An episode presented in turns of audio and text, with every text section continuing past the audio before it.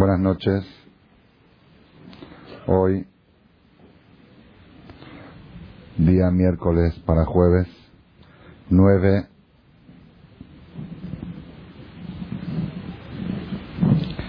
¿Nueve? Jueves día es nueve. No.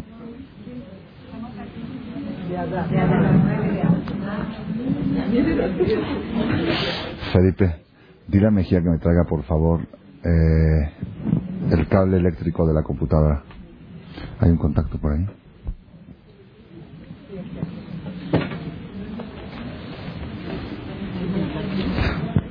Sí, aquí lo apoyo.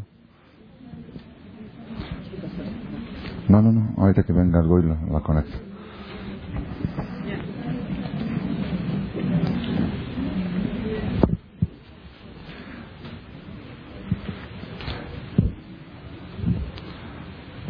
Hoy día miércoles para jueves, 9 de qué? 9 o 10? 9. 9 de Adar 2, 5760. Y ahora sí, ¿cuánto de marzo? 15 de marzo del 00. ¿Ok?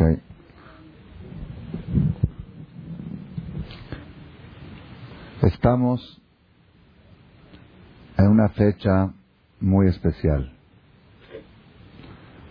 El mes de Adar está caracterizado en el judaísmo por ser el mes de la simja, el mes de la alegría. Cuando nuestros sabios nos enseñan y nos descubren el secreto y el potencial que está escondido en este mes, nos dicen Mishenichnas Adar, Marvin Besimha, desde que entra Adar, se acrecenta la alegría y está escrito en el Talmud en Ben Adar Rishon le Adar Sheni, que no hay ninguna diferencia entre Adar Rishon y Adar Sheni, Adar Aleph y Adar Bet, sino que en el primero no se hace Purim y en el segundo se hace pues, la fiesta de Purim. Pero en todo lo demás, las, los dos Adar tienen la misma fuerza, la misma energía.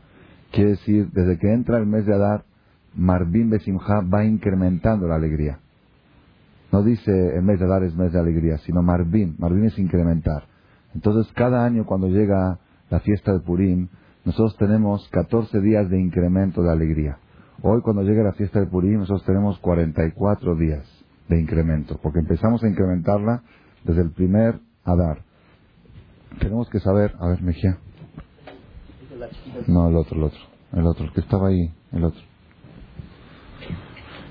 Tenemos que saber que la fuerza y el potencial de estos días es tan, tan esencial porque la persona en este mes adquiere y obtiene alegría no solamente para pasar este mismo mes, sino para poder luego de Purim enfrentar los retos que vienen en la vida durante todo el año. El primer reto que tenemos después de Purim, ¿cuál es las mujeres? Pesas, ¿verdad? Nada más de pensar en pesas le da uno calentura. ¿Ok? Entonces se necesita, yo a veces pienso así, se necesita una energía tan fuerte para poder llegar a Pesach que Hashem tuvo que mandar un mes de alegría antes para que la mujer entre a los preparativos y a la limpieza de Pesach con toda esa energía. La Simha es lo que caracteriza a este mes de Adar, es lo que caracteriza a la fiesta que se aproxima a la fiesta de Purim. Sin embargo, lo que nosotros tenemos que saber es qué se debe de hacer para adquirir esa simja para todo el año. Primero que todo lo que hay que hacer, primero que todo, es estar sameaj. Estar alegre, es lo primero. Yo siempre explico el tema de la alegría y la angustia, que funciona así. Cada vez que la persona está angustiado, es como uno que tiene calentura. ¿Qué hay que hacer cuando uno tiene calentura, 40 grados de calentura? ¿Qué es lo primero que tiene que hacer? Bajar la calentura. Es lo primero. Escuchando música, haciendo todo lo que uno hace, bailar, hacer todo lo que es, aunque sea externo, exterior, para bajar la angustia, quitar la angustia. Es muy peligroso conservar la calentura. Cuando tiene tu bebé calentura a las 2 de la mañana, lo primero que tienes que hacer es ponerle paños, darle, darle este, analgésicos, tempra, bajar la calentura. Una vez que ya bajó la calentura, tienes que investigar, ir con el doctor y preguntarle a ver por qué motivo a mi hijo le dio calentura. ¿Qué, ¿A qué se debe esa calentura? ¿Dónde está la infección? Sí.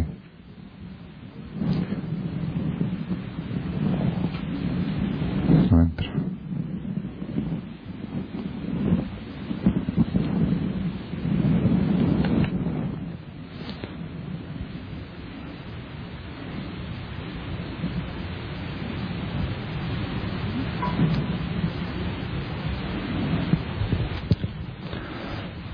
¿Dónde está la infección que provoca esa calentura? Porque si tú te conformas con que con tempra le bajaste, está mal, porque hay una infección que provocó ese síntoma, ¿ok? Entonces, primer paso, cuando una persona siente angustia, siente, lo primero que tiene que hacer es bajar la angustia, bajar la calentura, es lo primero. ¿Cómo? Poniendo música, poniéndose a bailar, haciendo cosas, arreglándose, lo que hace a uno alegrar para que se le quite la angustia temporalmente. Y después, tiene que acudir al médico a que le recete una medicina para atacar un antibiótico, para atacar el, el, virus que provocó y que generó esa angustia. Ese es el sistema que tenemos que trabajar. Yo tengo una prueba muy grande, que este mes es el mes de la alegría. Una prueba muy grande. ¿Cuál es la prueba?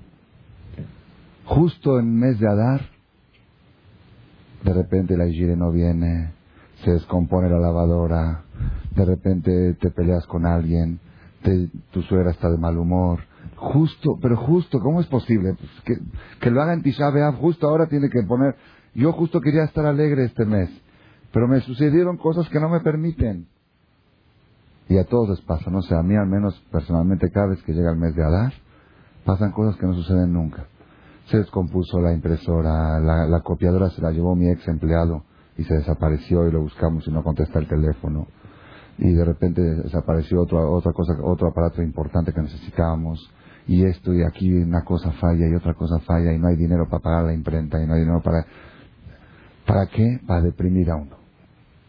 Antier mi secretaria entró a mi oficina con una grabadora con música encendida. Entró por una portátil. Digo, porque lo veo de mal humor, necesitamos subir el humor al jajam antes de hablar con él. ¿Ok? Pero así es, es una realidad. Somos seres humanos. Pero ¿por qué justamente en el mes de Adar, que es el mes de la alegría, me suceden tantas cosas? ¿Sabes por qué? Te voy a explicar por qué.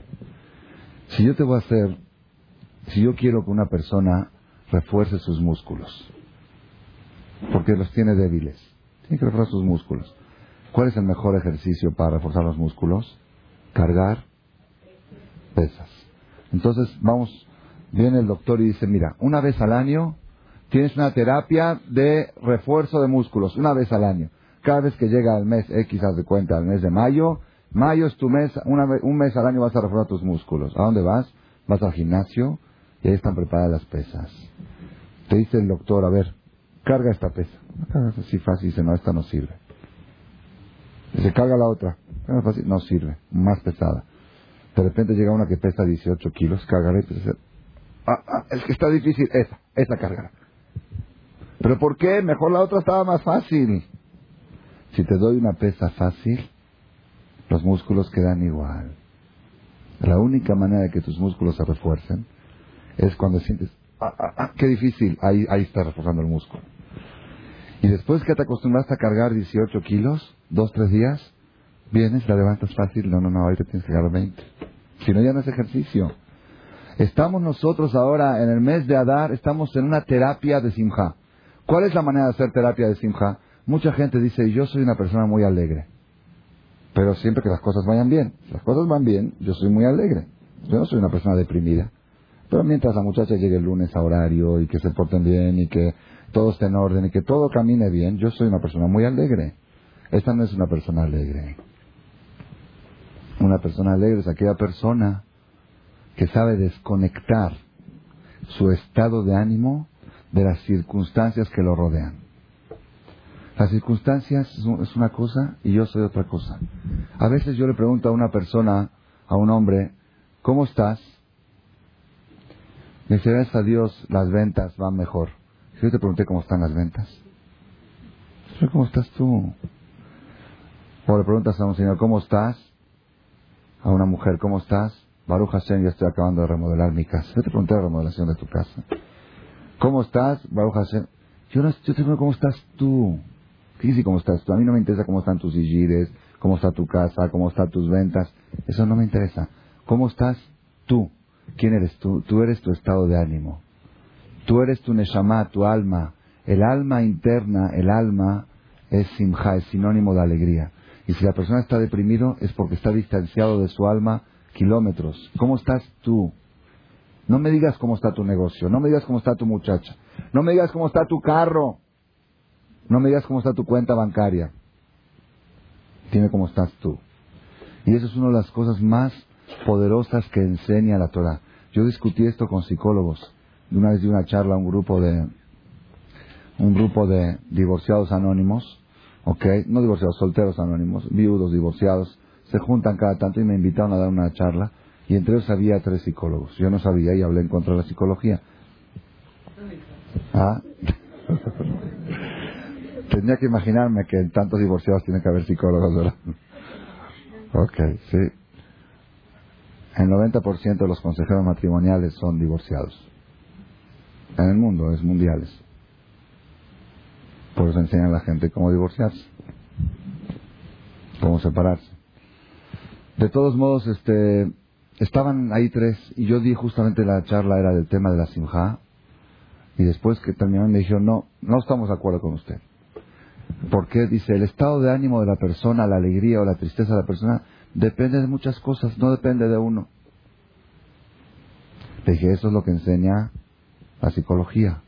Pero nuestra religión nos enseña que el ser humano tiene la capacidad de desligar, de desconectar, de cortar todo lo que sucede alrededor de su estado de ánimo. No, eso, no, no, no más cómo reaccionar. Eso es otro punto, cómo reaccionar. Cómo reaccionar es qué, cosas decir. Aquí no es cómo reaccionar. Yo tengo que estar con Simha y lo que pasa alrededor, eso no es, problema mío. Yo no, yo no manejo el mundo, el mundo lo maneja Dios. Yo tengo obligación ante Dios de estar alegre. Había una vez un, cuenta una historia en Polonia de un señor que era un señor humilde, pobre, tenía muchos hijos, una familia grande, diez hijos, y toda su pertenencia, todo lo que tenía, todo su capital, todo su patrimonio, era su casa y sus muebles, que la construyó con sus manos, madera por madera, casas de madera en Europa, en Polonia. Y pegado a él vivía un goy. A medianoche, a las once y media, doce de la noche, prendió fuego en la casa, explotó algo y empezó a incendiarse la casa. Las casas cuando son de madera, lo aleno, empieza un incendio, en diez minutos 15 se convierte todo en ceniza. Entonces, ¿qué es lo que hay que hacer en esos casos? Olvidarse de salvar patrimonio y pensar única y exclusivamente salvar a los hijos, a las vidas. Entonces el señor desesperado en pijama, en bata, su esposa en camisón, todos afuera, a sacar, a sacar a la familia afuera. Y estaba el señor observando cómo la casa se le hacía todo el trabajo de su vida, 20 años de trabajo, y su único patrimonio se estaba haciendo ceniza con los muebles, con los libros, con todo lo que tenía adentro ropa, todo. Lo único que le quedaba era el pijama que tenía puesto. Él y sus hijos. ¿Qué va a desayunar mañana? No sabe. ¿Dónde va a dormir esta noche? Tampoco sabe. Y estaban, todos los vecinos vinieron con, cubetas para apagar, para que el fuego no se extienda a otras casas. Se quemó la casa de él, la casa del Goy, del Igir, que estaba, que estaba pegado a él. Entonces el Señor, después que la casa se hizo totalmente cenizas, agarró a todos sus hijos y a su esposa en pijama y hizo un baile, empezó a bailar, a danzar. Se puso a bailar, la gente pensó, este, del trauma, se volvió loco. Así pensamos, como el Goy, el Igir estaba ahí, el Goy, el vecino de él, estaba ahí sentado llorando, decía, todo mi capital, todo mi patrimonio se me fue, y este está bailando con sus hijos. Entonces le preguntaron, oye, ¿qué estás bailando? ¿Qué te pasa o qué? Dice, no, no, yo no estoy loco, yo estoy normal. Dicen, ¿por qué estás bailando? Dice, mira, el Goy, él cree en el Imachemo, en esa figura. ¿Ok? Se le quemó la casa, se le quemó el Imachemo también. Se le quemó su Dios también. Si yo creo en un Dios que está en el cielo, que creo que dice, se quema todo, pero Dios ahí está todavía. Dice, por eso estoy feliz, por eso estoy bailando. Pero después dijo otra filosofía, que esta es la más, el mensaje que quiero transmitir, es el segundo. Dice así. Le dije, bueno, pero ¿cómo haces para, cómo haces para poder estar así? Está, bien, tienes razón, Dios está ahí arriba, pero tú no tienes nada. Tú perdiste todo. Está bien, Dios, Dios tiene todo. No tienes nada. Dijo así. Dice, no es suficiente que perdí mi casa, perdí mis muebles, perdí mis libros, perdí mi ropa, perdí todo. Además voy a perder mi estado de ánimo. Ya, suficiente lo que ya perdí. Ya no quiero perder más. Miren qué filosofía. Eso es lo que el judaísmo enseña. Todo lo que pase alrededor, el mundo se puede estar derrumbando. Tú, tu estado de ánimo no lo pierdas. Es el patrimonio más precioso que tienes. Yo digo siempre una frase, me gusta que la apunten. Escuchen bien porque es vale la pena educar a los hijos que crezcan con esta filosofía desde chiquitos. La persona que tiene alegría en su corazón no necesita de todos los millones. No necesita nada. La persona que tiene angustia en su corazón no le sirven todos los millones. No le sirve nada. Y eso lo vemos en la vida real. La persona puede tener de todo si está angustiado, se quiere morir. Dice, pero mashallah, mira, tiene, tiene. Sí, me quiero morir, no puedo, no es vida. Así dijo el rey Salomón, Nefesh Negea mi Isaena. Un alma angustiada, ¿quién la puede cargar? No hay cuerpo que pueda cargar a un alma angustiada. Pero Ruach Ish, un alma alegre, y Jalkel Mahaleu puede cargar a un, cuerpo, a un cuerpo destrozado. Así dice el rey Salomón. Un alma alegre puede sacar adelante a un cuerpo destruido. Un alma destruida no hay cuerpo que la pueda cargar. El Nefesh Negea mi Isaena. Entonces, ¿qué quiere decir? Que la persona tiene que sentir que su patrimonio principal que tiene en la vida es su estado de ánimo. Es su patrimonio principal. Y si perdiste cien mil acá y diez mil acá y te robaron el celular y, y no vino la gira y, te, se descompuso la lavadora, todo lo que quieras, tu patrimonio principal no lo pierdas. Ese guárdalo, ese cuídalo, ese consérvalo, porque con ese, con ese patrimonio puedes triunfar en todos. Si la persona logra educar hijos alegres, le está dando la herencia más grande que le puede dar en la vida. Yo siempre digo una cosa importante que a veces uno no sabe cómo actuar. Y les voy a decir ahora una, una lucidez que Dios me iluminó. La persona cuando tiene problemas, y todos tenemos problemas, a veces problemas graves, no sabe a veces si contarle a sus padres o no contarle. ¿Por qué? Porque si les cuento, está prohibido hacer sufrir a los padres. Y yo sé que van a sufrir. Y es haram. ¿Para qué le cuentas? Va a sufrir. Entonces, ¿qué hacía yo? No le contaba. ¿Qué sucedía? Se enteraban por otra parte. Y llegaba y dicen, no me cuentas, ¿por qué no me dices que no sé tu papá, que no sé tu mamá, desconfianza o esto? ¿Por qué me tengo que enterar de la gente? Entonces, ¿qué haces? Si le cuentas, lo estás haciendo sufrir. Si no le cuentas, se va a enterar por otra parte. ¿Qué hace uno? Y yo tenía esa inquietud, inquietud, esa inquietud. Muy, uno dice, bueno, ¿qué hace uno? Yo no quiero que ellos sufran. Por otro lado, tampoco no quiero que se enojen porque no les conté. ¿Cuáles? Escuchen qué es lo que he descubierto. Algo más impresionante. Lo que dice la Mora Miriam, pero en otras palabras.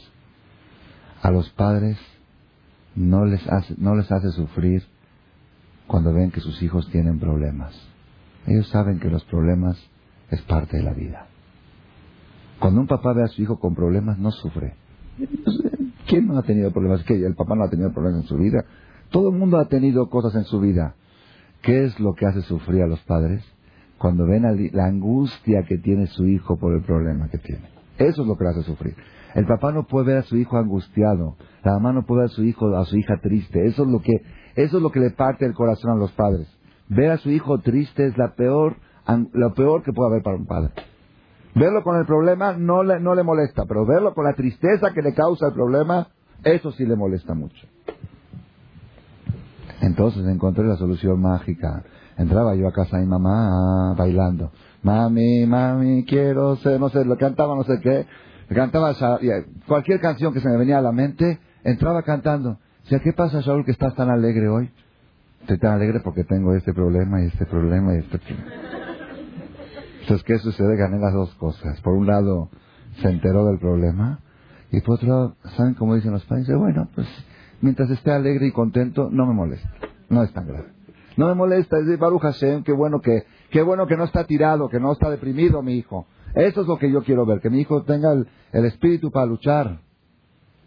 Entonces ahí encontramos la solución. Y esa es una solución en todo, en todo. Funciona, yo les digo que funciona. La semana pasada vi a mi hija que estaba de mal humor. Estaba de mal humor, deprimida, 11 de la noche. Yo, ¿qué te pasa? Nada más verle la cara se le contagiaba a uno la angustia. A veces pasa, ¿no? Se es que mucha tarea, no es justo en la escuela, y de hebreo, y de español, y nos dan esto, y nos dan el otro.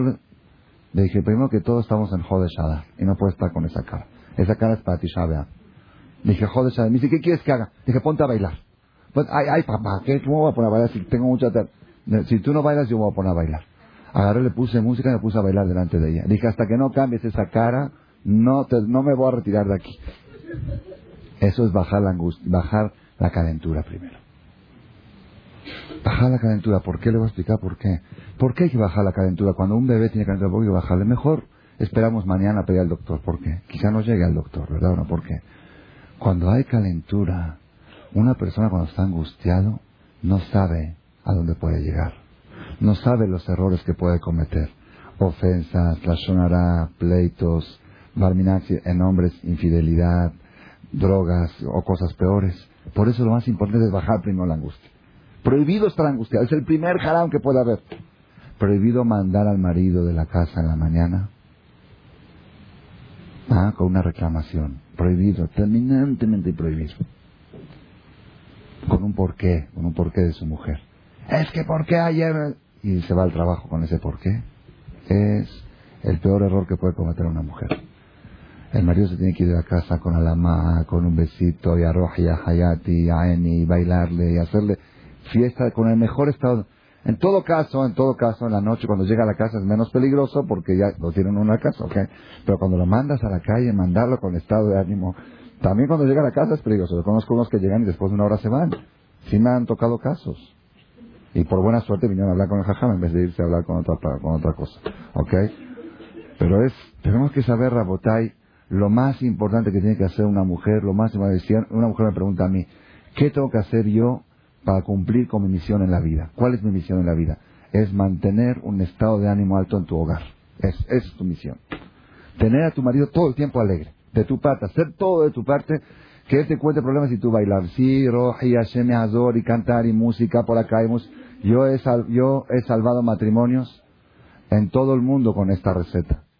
Hace como cuatro, cinco años fui por primera vez a Panamá. Me invitaron a un ciclo de conferencias. Y se me acercó una señora joven, muy bien parecida. Después de la conferencia yo tenía que viajar el otro día. Y empezó a decir que está decepcionada de su matrimonio, que su marido, que, que tiene otras, que se va a Brasil de negocios y ya le descubrió en su tarjeta que va a un centro de masajes y habló allá a preguntar qué es y no le quisieron decir qué es. Y no sé qué, Kitsur, todas las cosas que me contó y que esto y que el otro y que, que, está destruido su matrimonio. Joven, 28 años, familia muy buena y todo. Me dice, ¿qué me puede aconsejar? Me dije, mire, yo si viviría aquí en Panamá podría hacer una terapia, ver a su marido, hablar, pero estoy aquí, ¿qué puedo? Dice, bueno, dígame algo, usted es un rabino inteligente, dígame algo, a ver qué me puede decir. Le dije, ponga música hebrea las 24 horas del día en su casa. ¿Por qué le dije hebrea? Porque si me poner músicas de romances y de Luis Miguel, y esto es peor. ¿Ok? Dije música sagrada. Dije música de canciones, ya hace shalom, de música sin. Le dije, tiene hacer de música. No, le mandé unos, le conseguí unos, ella mandó a conseguir otros de Israel. Y ya, me olvidé de ella, me olvidé de su nombre, me olvidé de todo. Después de tres meses, estaba un día comiendo aquí en el patio afuera y se le hablan de Panamá a larga distancia. ¿Quién es? Dice, jaja, no te acuerdas de mí, no te acuerdas de mí. La verdad no, no me acuerdo, y menos de mujeres. Ok, no me acuerdo, yo no pienso, se me olvida. ¿No te acuerdas de mí? No, ¿cómo yo hablé contigo? Dice, ¿qué crees, jaja? ¿Qué crees? Milagro, milagro, mi marido cambió totalmente, ya me abraza, ya me quiere, ya esto, ya estamos mejor, salvaste mi vida. Me dijo cada palabra que yo, yo decía a mi esposa que no escuche porque ya aparecían palabras de amor.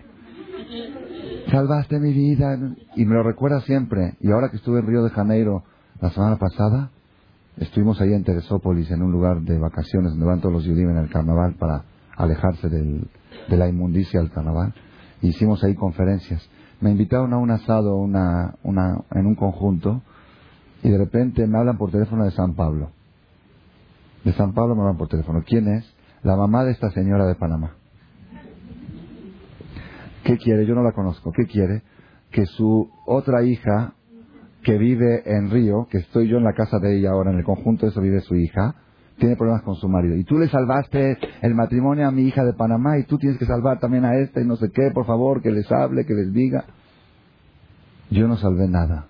Nada más esta receta me consta lo que le estoy diciendo. Estuve ahí en Río mismo, el sábado en la noche dimos una conferencia, había como más o menos 200 personas. Terminando la conferencia, algo impresionante, noche de carnaval, que están todos los goyim borrachos y todo, ellos venían a escuchar Torah.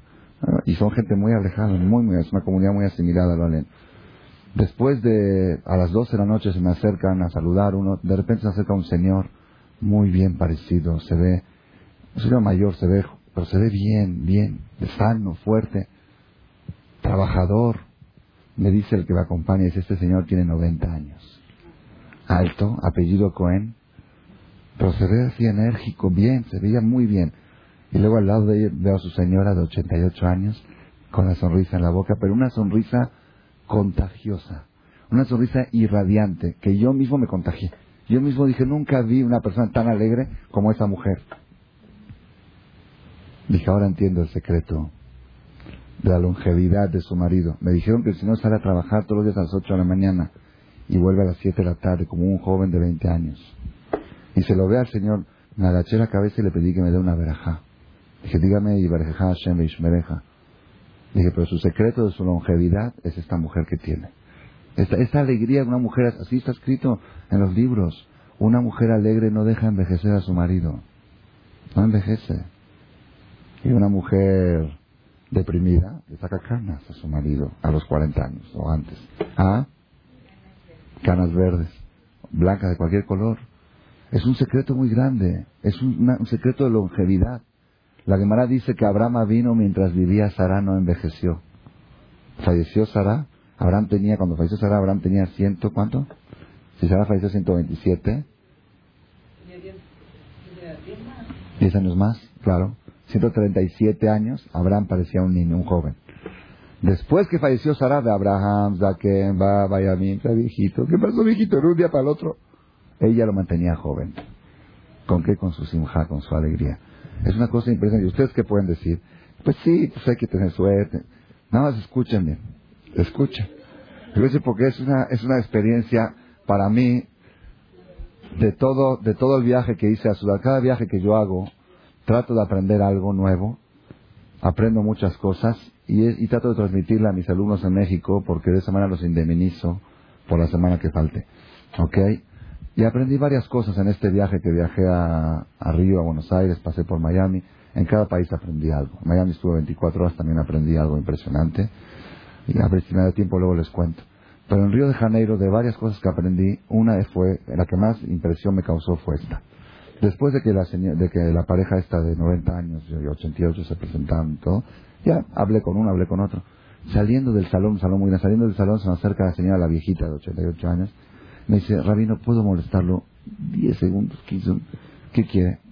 Dice, quiero que me dé una verajá para Shalom Bay.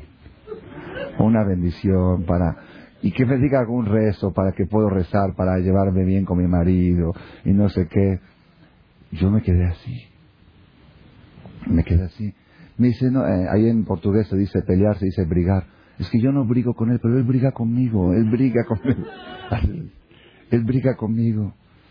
Me dice, ¿qué me puede recomendar? Pues yo, la verdad, me quedé impresionado de la consulta. Nunca he tenido una experiencia igual. Le dije, lea 40 días encienda aceite de Rabí Meir Baranés y diga, que hacer, y leas el salmo tal y tal, te repítalo tres veces.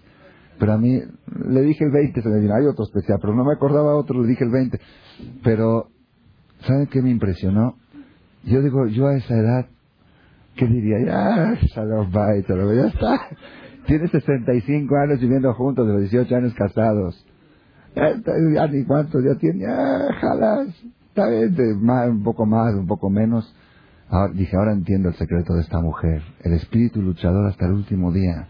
No hay, no hay ya viejo, ya pasó. Hay muchos que a los 40 años dicen, yo ya, ya estoy, ya, ya, ¿qué voy a luchar por mi matrimonio? Y ya, ¿qué ya? Una señora de 65 años de casada, pasó boda de oro ya y está luchando por su matrimonio. Porque así es, la vida es una lucha constante. La persona tiene que feliz, ser feliz hasta el último día de su vida y llevarse con su marido bien hasta el último día de su vida. No hay, ya pasamos y ya casamos y ya es, no hay. Ya tiene bisnietas casadas la señora y está luchando por su Shalom Bay. Yo conocí un señor en, en eh, Israel, un señor multi, multimillonario, él era de Milano y los últimos años de su vida, desde los 70 años, se fue a vivir ahí. Se vendió todo, dejó sus negocios delegados con sus hijos, se fue a vivir a Israel. Y se instaló cerca de la yeshiva donde yo viví, muy cerca de la yeshiva donde yo estudiaba.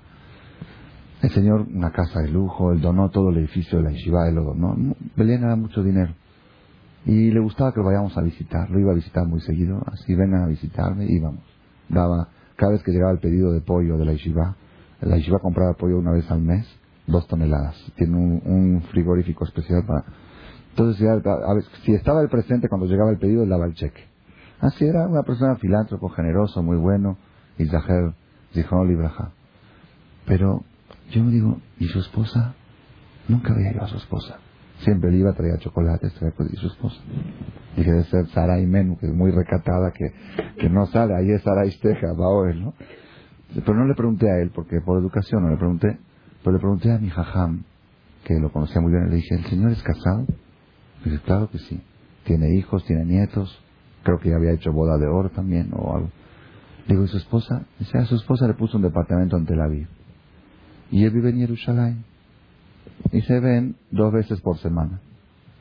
Se encuentran dos veces por semana. Digo, Jajam, ¿y qué es eso? Es que dice que no la aguanta. No la aguanta porque él quiere cerrar la cortina, ella la quiere abrir, él la quiere abrir, ella la quiere cerrar, él tiene calor, ella tiene frío. Es que mejor vete ahí en Tel Aviv, tu departamento. No se van a divorciar a esta edad. Ok, 75 años. Ya, es la mamá de mis hijos, tú allá, yo acá. Tenemos que saber que la lucha de la vida es desde el día que uno se casa, desde el momento que entra a la jupá, hasta el último día. La persona tiene, esta señora me impresionó, y no son religiosas, no se, no se veía así, digamos se ve gente muy fina, muy tradición, tiene mentalidad, de, se ve que vinieron de Europa, pero el Señor estaba sin kipás, no sabe, pero esta filosofía a mí me fascinó. La señora, 88 años, está pidiendo una verajá y un consejo para llevarse bien con su marido. Eso se llama luchar. Eso se llama espíritu triunfador, espíritu luchador. Entonces, mes de Adar, Jode Shadar, es el mes de la simja, el mes de la alegría. Lo primero que tiene que hacer la persona es no permitir que la angustia y saber que en este mes y cuanto más se acerca Purim, pueden haber más contratiempos. porque Cuanto más pesada es la pesa, más fuertes tus músculos. Y Dios, a uno, pero si uno carga una pesa muy pesada, se le pueden reventar los músculos. Dios sabe, Dios manda, la Gemara dice, Dios no manda a la persona una prueba que no la puede enfrentar.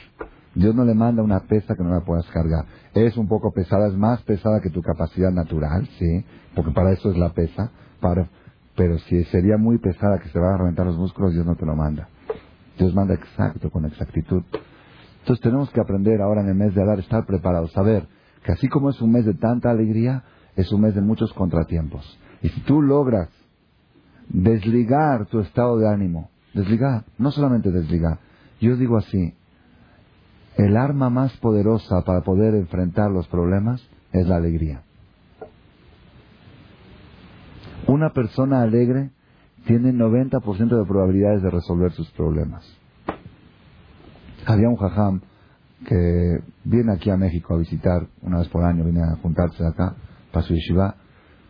Una vez, hace como 15 años, entró en una crisis que debía 5 millones de dólares en Israel. Construyó dos edificios de ocho pisos. Tenía donadores muy fuertes en todo el mundo que le daban. Los donadores les fue mal o algo así, le pararon los donativos y él se había ya metido en, préstamos confiando en esos donativos. Bekitsur un día se encontró con cinco millones de dólares abajo, entraron al a su yeshiva, le rompieron cristales, le quitaron los muebles, a su casa amenazas, debía dinero a viudas, a huérfanos, fondos fondos que son para viudas se les daba intereses, en vez que el banco le les daba, y ahorita ya se perdió el capital. Era una situación muy difícil, debía a todo el mundo. Y tenía en Israel orden de, no de aprehensión, de que no podía salir del país, en Israel existe mucho eso. Le ponen en el aeropuerto, este señor no puede salir del país. Y él habló con los acreedores y les dijo, si ustedes no me dejan salir, yo no puedo resolver mi problema. Yo tengo que salir a juntar. Pero, ¿quién va a juntar? Un jajam viene, junta. Si le va muy bien, 50, 60, 100, 200. Nada más de pensar en esa cantidad se le agarra calentura uno. Nada más de pensar. Y efectivamente hicieron ahí un bedín, en Israel hicieron un comité, un bedín, y el bedín dijo así, el jajam jefe de la yeshiva tiene que salir a juntar toda su vida para pagar esta deuda. Y nosotros, el bedín, nos vamos a encargar de formar un comité que mantenga la yeshiva mientras el jajam está afuera. Porque había dos problemas, uno era pagar la deuda y otro seguir manteniendo la yeshiva, que no se cierre. Entonces formaron un comité que se iban a encargar del mantenimiento de la yeshiva y el jajam a pagar su deuda. Entonces estuvo aquí en México, ¿eh? para esa época estuvo acá. Yo me acuerdo su esposa llegó, la esposa del Jajam, llegó un día en la fiesta de Sukkot, hay una noche que se desvelan. En la mitad de las dos de la mañana llegó de Israel, entró al Knis y gritó, mi marido lo están por matar, tienen que ustedes salvarlo. Ahí mismo le juntaron 100 mil dólares y le mandaron para que lo dejen salir del país. Una situación muy difícil. Cuando llegó acá el Jajam, una persona, yo estaba presente, una persona lo vio en la calle y le dijo, Jajam, ¿cómo puedes dormir de noche con este problema que tienes? Y Ajam le contestó así. Dijo, mira, si eso me ayudaría de algo, también eso haría. Si el no dormir de noche me serviría de algo, también eso haría. Pero lamentablemente si yo no duermo de noche, de día estoy cansado y no puedo trabajar. Entonces, ¿sabes qué hago ahora? En vez de dormir seis horas, duermo ocho. Si yo antes dormía, normalmente duermo seis y con seis horas para un tiempo normal, pero ahora duermo ocho horas fuertes porque sé que en el día tengo que ir a batallar. Duermo más que antes. Esa historia, el Jajam acabó con su problema hace muchos años y acabó, hace más de 15 años y acabó. Dos, tardó dos años en terminar con su problema y sigue adelante con su yeshiva y va a construir otro edificio. Pero ¿cuál es el mensaje? El mensaje es este. Cuando una persona está angustiado, por un problema. ¿Por qué estás angustiado? Porque tengo este problema. La persona tiene que pensar así. Si estar angustiado me ayuda a resolver algo, pues angústiate todo el día. Si al estar deprimido se resuelve algo, deprímete. Pero lamentablemente, cuando estás deprimido se reducen las posibilidades de resolver el problema. Entonces, ¿qué hay que hacer? Cuando una persona lo ven muy alegre, muy, muy alegre, rebosante, y le preguntan, oye, ¿por qué estás tan alegre? Tiene que decir, es que los problemas que tengo son tan graves que necesito doble inyección de alegría para poder enfrentarlos. ¿Les parece, parece chiste? Es una realidad y funciona. Un señor hace unos años aquí vino en la fiesta del Agba Omer. La fiesta del Agba Omer es la fiesta que hacemos a Vishnu Mario Jai. Y él pidió que quería hablar en público. Donó, hizo un donativo y pidió que hablara en público. Y él contó así. Dice que su mamá estaba en el hospital muy grave, muy, muy grave. Estaba al borde de la muerte. Y él está muy, pero muy angustiado y se acordó que escuchó en una casa, no sé si en un cassette o en una conferencia, este mensaje, que cuanto más grave es el problema, más dosis de alegría tienes que tener para enfrentarlo. De repente el Señor, parecía que se volvió loco, mandó a pedir una botella de arak. Estando en la sala de urgencias, su mamá estaba en terapia intensiva y él afuera esperando lo que dice el doctor. Estaban sus hermanos ahí, mandó al muchacho a comprar una botella de arak y unos vasitos y vamos a brindar. Y lejaim, lejaim, y los hermanos dijeron, estás, estás loco, tu mamá está en terapia intensiva. ¿Y tú haciendo arak? Dijo, a mí me enseñó el Jajam Malek que cuanto más grave es el problema, más alto tiene que estar el estado de ánimo para enfrentarlo. Y eso es lo que estoy haciendo. Porque si así lo dice la Torah, así hay que hacer. Un señor que no respeta Shabbat, pero en ese punto respetó lo que dijo Jajam. Le gusta. Bueno, de todos modos, el Señor contó aquí en Lagba Omer. Dice, mi mamá estaba del otro lado, tenía ya un 90% de muerta. Y yo estaba, muy, angustiado, hice lo del Alat. Dice, mi mamá ahora está caminando por la calle y va al mercado y compra y cocina y prepara y va a vivir muchos años más. Dice, yo he vivido en mi propia experiencia cómo que Tetzeu, con la alegría pueden salir de muchas situaciones casi, casi irremediables. Irremediables. Había un señor, esto es un chiste, pero puede ser que haya sido real también había un señor que, ustedes saben que la Gemara dice que hay un pescado que se llama Liviatán. ¿Han escuchado hablar de Liviatán? Liviatán es una ballena que Dios la creó el primer día de la creación, que según el Talmud tiene el tamaño de todo el mar. El tamaño de la ballena es de todo el mar. Y que si esa ballena sale hay un dicho que dice que cuando tiembla la tierra es porque se mueve. Es una, que según lo que hay, no sé qué es exactamente, hay una leyenda que dice que cuando venga el Mashiach, Dios va a hacer un banquete y vamos a comer todos nosotros del pescado del Liviatán y nos vamos a cubrir, el, nos va a hacer Dios un azúcar con la piel del Liviatán. ¿Qué quiere decir eso? No me pregunten ahora porque no entiendo, ¿ok? Pero de todos modos así está escrito en el Talmud. Liviatán es, es una ballena muy grande. Entonces así cuentan, dice que una vez una persona iba por a la orilla del mar y vio a un amigo de él que le estaba ahogando, se estaba ahogando. Entonces le echó una cuerda y no, no llegó. Trató, habló a, a habló a, a, bomberos, habló al helicóptero, por más que no llegaban y se estaba, ya se estaba ahogando ya. Y el otro trataba de nadar y las olas lo llevaban a mar adentro y, y él trató de ir a salvarlo y no pudo. Ya, cuando ya vio que estaba el caso perdido, le dijo al amigo, oye, Jacobo, Jacobo, así le gritó, Jacobo, dice, ¿qué? Sálvame. No, no, no, ya no te puedo salvar, Jacobo. Mándale saludos a Liviatán. Así le dijo. El otro se mató de la risa. Así se, se mató de la risa, empezó a nadar y pudo salir. Nada más le levantó, porque la angustia de que no puede uno nadar lo, lo, apaga más. Le levantó el estado de ánimo con un chiste y el otro se puso a nadar y salió a la orilla del mar. ¿Ok? Quiere tetzeu. Estaba chiste, pero es verdad, ustedes prueben. Cuando situaciones irremediables se pueden remediar levantando el estado de ánimo. Porque a veces las situaciones irremediables justo. Esto en la Kabbalah tiene mucha profundidad. En la Kabbalah del Zohar está escrito por qué es una mitzvah tan grande visitar al enfermo. ¿Por qué? La Gemara dice todo que visita al enfermo le quita una sesentava parte de su enfermedad. Uno de sesenta de su enfermedad le quita. ¿Cuál es la mitzvah? Dice, la, dice el Zohar que cuando una persona está enfermo, ok, está en juicio en el cielo.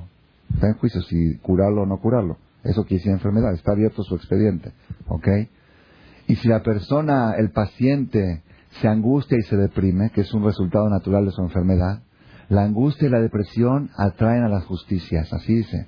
Hacen que se, y tramas daló, que se arruine su suerte. Así dice el Zohar que estar en, estar en un estado de ánimo bajo puede provocar que se quiebre su suerte.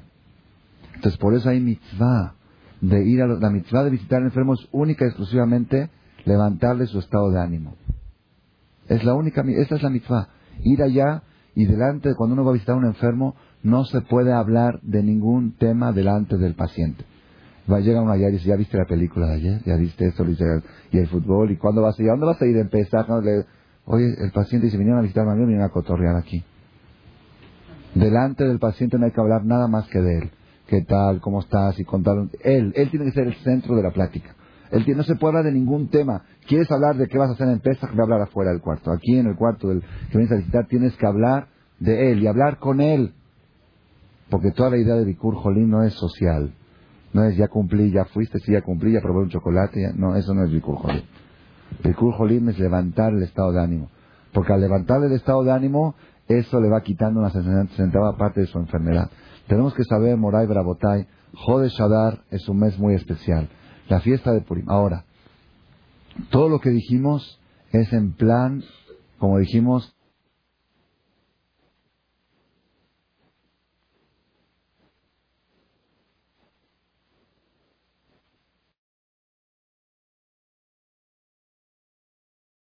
paso es terapia. Una vez que ya bajó la calentura, ahora hay que atacar el virus con antibióticos, el virus que genera. La fiesta de Purim, hay cinco remedios de terapia intensiva que atacan al virus de la angustia de raíz.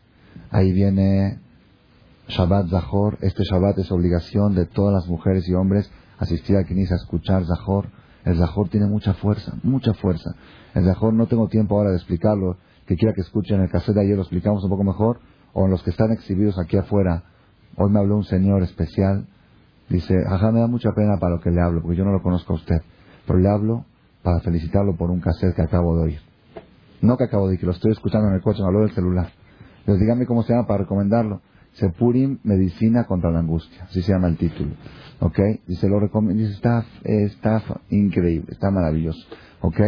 Todas las mitzvot que hay en Purim ya no son calmantes, son terapia.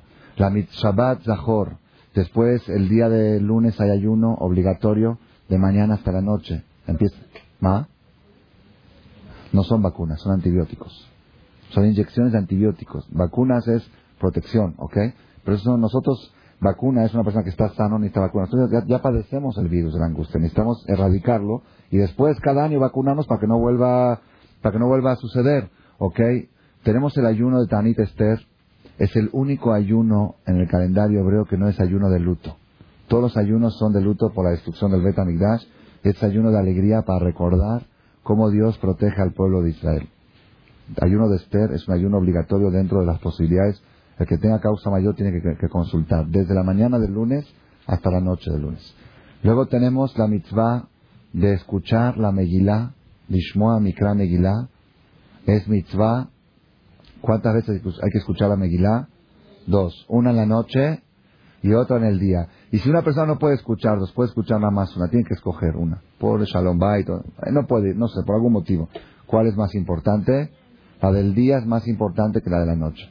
La principal mitzvah de Megillah es el día. En la noche es costumbre, también es obligación, pero es menos obligatoria. Se, quedó la idea que es obligatoria la de la noche por el shejiano que se dice. Pero yo, la mayoría de los años digo shejiano también en la mañana porque pregunto, ¿hay alguno que no haya escuchado ayer? Y si hay uno que no escuchó ayer, se dice shejiano también en el día. ¿Ok? Aquí vamos a leer la Megilat Esther Hashem en la noche, lunes en la noche, a las 7 de la noche aproximadamente, a la hora de Arbit. Y en la mañana vamos a leer a las 9 de la mañana. Va a haber un solo minyan, 8 y media Shachrit y 9 lectura de Megilat. Después hay para mujeres en eh, Fasja, creo que hay a las 11, hay en Polanco. Y también los que se van ahí porque es puente, los que son a Cuernavaca, van a ver, va a haber lectura de Megilat en el Kinis, este, en varios Kinises. En, en todos va a haber lectura de Megilat. Pero ya anunciaron, pusieron carteles en el Maoritz Hack el que está en la cerrada de Diana. En nuevo. No se permite comer antes de la Milá, excepto para mujeres embarazadas o dando de mamar o hombres mayores de edad o que ancianos pueden comer antes de escuchar la Megilá. Ni en la noche ni en el día no se permite comer antes de escuchar la Megilá. ¿Ok? Después tenemos la mitzvah, tenemos la mitzvah de Mishloach Manot, y Matanot Laivionim. Es otro, otra medicina para atacar el virus de la angustia. Mishloach Manot, ¿qué es Mishloach Manot? Mishloach Manot no es acá, es Ishlereu. Es mandar regalos de comida, tiene que ser comida, no puede ser dinero, y tiene que ser no a pobres, tiene que ser a compañeros. La idea de Mishloach Manot es crear unión en el pueblo de Israel. Crear unión. ¿Por qué? Porque una de las cosas que provocan, de los virus que generan angustia, es el odio y el rencor. La persona tiene que saber que Purim es una fiesta para borrar los rencores. Es una oportunidad. Aquella persona que tiene rencor en el corazón, tiene lodo en el corazón, tiene barro, tiene un foco constante de angustia. Una vez leí un libro que dice, aquella persona que guarda rencor es como aquel que toma veneno y quiere que el otro se muera. ¿Ah? ¿Han visto alguna vez a alguien? Yo tomo veneno para que el otro se muera. Eso es rencor. Es coraje, coraje y le va a pasar No le va a pasar nada a ti, te va a pasar al otro, no le va a pasar nada. Entonces, no gana nada, no gana nada uno con el rencor. El único perjudicado, así dijo una vez, estuvo Rabades aquí hace dos semanas, dice, la persona cuando guarda rencor se está autocastigando. la fiesta de Purim, Mishloach Manot, en la lista de Mishloach Manot hay obligación a más uno por persona. El hombre uno, la mujer uno, hombre a hombre, mujer a mujer, hombre a mujer no cumple, hombre a hombre, mujer a mujer, hijo, es decir, los niños también tienen que dar desde la edad que ya entienden, es obligación de educarlos, bar mitzvah, bat mitzvah, es obligación absoluta de que den mishloach manot. ¿A quién hay que darle? Eh, la, la alajá dice, cola marbe, todo que aumenta mandar es alabado. Obligación uno, y el que aumenta. Uno dice, bueno, ¿cuántos puedo mandar? A ver, yo tengo una lista, pero ya mi marido me redujo el presupuesto. Me dijo, en vez de 50, vamos a mandar este año 30, porque la situación está difícil. Por ejemplo, ¿a quién quito de la lista? ¿Cuál es el orden de jerarquía? El orden de jerarquía es al primero que hay que mandar es al que no está en la lista. Aquel que le tienes coraje y odio, que ese ni siquiera aparece en tu lista, ese es el primero. El primero. Piensa en todo el año, desde Purín pasado hasta ahora. ¿Con quién te has peleado este año? Aquel que te cae gordo, que te cae, que no lo aguantas, que te da coraje, que vas, pasas por la calle y volteas para no verlo. Ese es el primero en la lista. Esa es la mitzvah de Purim. Esa es la eliminación del virus de la angustia. Mishloach Manot. Ayer una persona escuchó en la conferencia y me dijo que tiene un vecino paisano que hasta le disparó con una escopeta de casa. Le disparó a su muchacha y le disparó. Y ya un día se pusieron a ver y le rompió cristales. Ya, no, mejor tú por un lado, ya no nos hablamos, ya no queremos saber nada. Pared con pared. Dice, ¿qué tengo que hacer? Le dije, Mishloach Manot. Dice, pero, nos, dice, es que se puede poner peor. Le dije, si, si sospechas que mandar un Mishloach Manot se puede poner peor, es otra cosa. Pero generalmente, generalmente nadie se pone peor cuando le mandan una canasta. Ok, es muy raro, es muy raro. Ok, porque así es, esa es la naturaleza humana. Ok, entonces Mishloach Manot, esa es la idea de Mishloach Manot. Ah, ah, Bar mitzvah y bat es obligación. Y niños pequeños desde los 6 años, 7 que ya entienden, y hay que educarlos a regalarles también a otros niños, a otros amigos. A niños. Es por jinuj nada más. ¿Ok? Y la otra mitzvah es matanot la. Matanot la es dar de acá a pobres. Es a dos pobres por persona. Si cada persona tiene que darle a dos pobres, y se tiene que entregar el mero día de Purim la acá. Hay gabaim en México que se encargan de recolectar antes como shaliach para repartir el mero día de Purim a gente que de veras son necesitados, que necesitan para comer. Aquí en México hay 180 familias que reciben despensas de comida cada semana. Se les manda. ¿Ok? Y esas familias acuden a ciertos lugares en día de Purim a recibir su furie, que es el Matanot Layonim. Algunos los mandan a Israel. Hay Gabaim Nemanim aquí en Carreos. El que no conoce Gabaim, aquí está la señora Ivonne, ¿ok? Y mi suegro, señor Daniel, Ahí en su casa y desfilan los pobres, tocan la puerta cada cinco minutos para recibir su furie. Es un dejó muy grande. ¿Cuánto hay que dar? Se calcula lo de una comida. Unos tacos, un, más no sé. ¿Cuánto cuesta una comida? 30 pesos, una comida de carne. 30 pesos por pobre, por cada pobre. entonces son dos pobres, ¿ok? Sí, no hay una medida, no hay una medida exacta. Dice shiur seuda, el shiur para hacer una seuda, ¿ok? Y después que ya, escuchen bien, Rabotai. Se puede empezar desde ahora, pero decirle que lo entregas, por favor. Igual Mishloach Manot. Si la persona manda 100 canastas antes de Purim y no mandó una el día de Purim, no cumplió con la mitzvah. Una mínimo por persona. Una por persona canasta. Entonces hay que hacer ese día. La educación es dar ese día una. Yo lo que hago, voy al CNIS. Cuando voy al CNIS a la Megilá, me bajo mis canastas, la mía, de mi esposa, mis hijos, y eh, al momento, acabando la Megilá, toma, entrégale por favor a fulano, su Mishloach. Ya cumplí con la mitzvah del día. Luego antes y después mandamos todo, lo que es social, ¿ok? Pero lo que es la mitzvah, la mitzvah tiene que ser el mero día de Purim. Después que la persona escuchó Shabbat Zahor en, Shabbat. Y después que ayunó el lunes. Y que escuchó la Megillah el lunes la noche. Y volvió a escucharla el miércoles la mañana. Y después que hizo Mishloach y Matanot la Avionim, ahora sí viene la parte final, la cúspide de Purim, que es Simcha o Mishte Tov hacer banquete, hacer fiesta, mitzvah de comer carne y tomar vino al nivel tal, es tan, tan importante que empuja a Belut. Así está escrito en su Aruch. Kilibre Kabbalah es una seudá de las más importantes que hay en el año. Es la seudá de Purín de la tarde. Comer carne y tomar vino es mitzvah. Las mujeres moderadamente, los hombres desmoderadamente, sin moderación. Es el único día en el año que es mitzvah. Ah, es mitzvah. No vamos a entrar ahora mucho en detalle cuál es la profundidad de esta mitzvah. Pero yo les digo nada más una cosa. Yo cuando lo hago, yo sé que a veces una persona le preguntó a mi secretaria, jajá se va a poner como el año pasado, porque la verdad, yo sé que a veces la persona hasta se desprecia ante la gente y todo, pero una cosa yo digo, Dios, somos tus soldados, lo que tú ordenas hacemos. Ahí la, otra dice, Hayá Benish, Levasume Rashid el Ishtaker. Emborracharse. Así dice Rashi. Hay algunos que discuten, que dicen, pero yo con eso manifiesto mi fidelidad al Creador. Yo no hago las cosas porque yo las entiendo, yo las hago porque Él las ordena. Y si ahora me ordenó, y quiero que sepa una cosa, la elevación espiritual que siente la gente en la fiesta de Purim aquí y la que yo sentía en la yeshiva con mi jajam es más que la de Kippur el momento de Neilá. Más. Cuando abren el Sefer aquí el martes en la noche a las 7 y pedimos, decimos El Rahum Behanun tres veces, aquí en este Midrash, mujeres que 10 años no se quedaban embarazadas, quedaron embarazadas con las tefilot que se hicieron, con las lágrimas que salen en esos momentos, y al otro año vinieron los esposos a agradecer a Borolam en la fiesta de Purim también. Eh, hemos visto milagros del tamaño, y también en el Israel, mi maestro Rabat nos dijo, Akarot nifkedu beseudat Purim. Mujeres estériles fueron recordadas en la ciudad de Purim más que en Neilad y Yom Kippur. La elevación, es por, no por nada, el Arizal dijo, Yom Kippurim. Y Yom Kippur es que Purim, casi como Purim. No es que Purim compite con Kippur. Kippur trata de llegarle a Purim. ¿Por qué? Porque Yom Kippur es medicina curativa y Yom Purim es medicina preventiva. Una persona que logra la alegría de Purim peca menos, tiene menos pecados para confesar en Yom Kippur. Entonces Purim tiene más fuerza que Yom Kippur. Por la alegría que obtienes, el judío, yo les digo una cosa, el judío el día miércoles es otro, el próximo miércoles ya no es el mismo que antes. Se tiene que ver otro, su conducta es otra, su forma de ser, su forma de su trato con la suegra, con la cuñada. Cuando le preguntan, oye, ¿qué te pasó? Es que pasó Purim, que soy otra persona. Soy otra persona, por eso nos disfrazamos en Purim. Para decir, ya, me quiero ser otro. ¿Ok? Purim, una de las causas, así explico el maestro, una de las causas del disfraz de Purim, porque está escrito en Maimónides que la persona cuando hace Teshuvah tiene que decir, soy otro. Hasta se cambia el nombre en algunos casos. ¿Ok? Entonces el otro día de Purim decir, ¿sabe qué, Martami?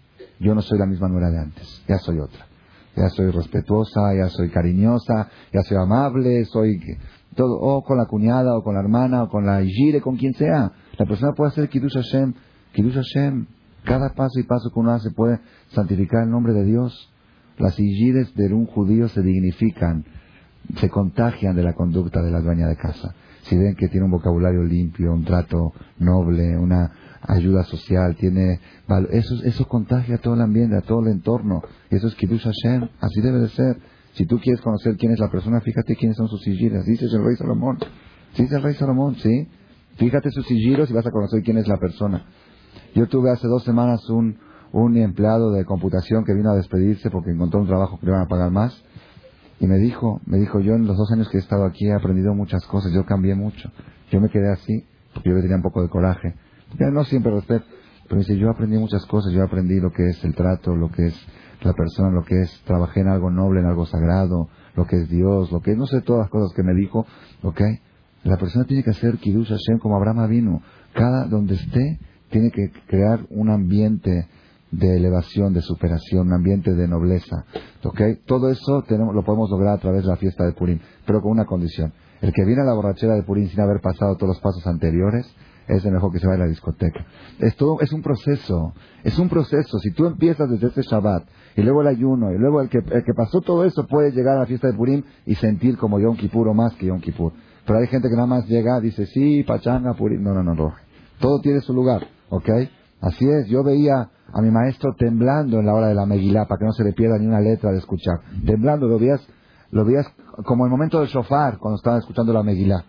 Y después al otro día lo veía con la botella así tomando, con la botella. Es decir, todo tiene su lugar y su... Si hacemos las cosas correctamente, con el balanceo correcto que la Torah manda, entonces vamos a lograr la superación constante y que tengamos todos, todos Purim Sameach. Nos vemos el próximo miércoles, Shushan Purim los libros son obsequio, tanto la Megilá como la Perashá de la semana. Escuela Misbot. Déjame apagar esto un momento. Stop. Híjole, ya se atoró la computadora. Oh, sí, claro que sí. Ya se atoró. Se atoró y no se grabó. que más. Linda, no te vayas, te quiero preguntar algo. Gracias por su atención a este shiur del Rav Malech. Les recordamos que pueden visitar la nueva página de shemtov.org en el internet www.shemtov.org. Actualmente la página cuenta con varias secciones. Noticias sobre las actividades de Shem Tov a nivel mundial, escuchar o bajar las últimas conferencias del Rav Malech, escuchar o bajar la alhaja del día, imprimir o estudiar desde su computadora la perashá de la semana, estudio diario de Gemara, Daf Yomi en español, sincronizar su iPod con podcast, un manual para crear su propio CD de las conferencias que existen en la red, adquirir libros con entregas internacionales con la metodología del Rav Malek de español, fonética y hebreo simultáneamente, así como ubicar las ciudades en donde se reparten CDs a nivel mundial. Es que la misbot y muchas gracias.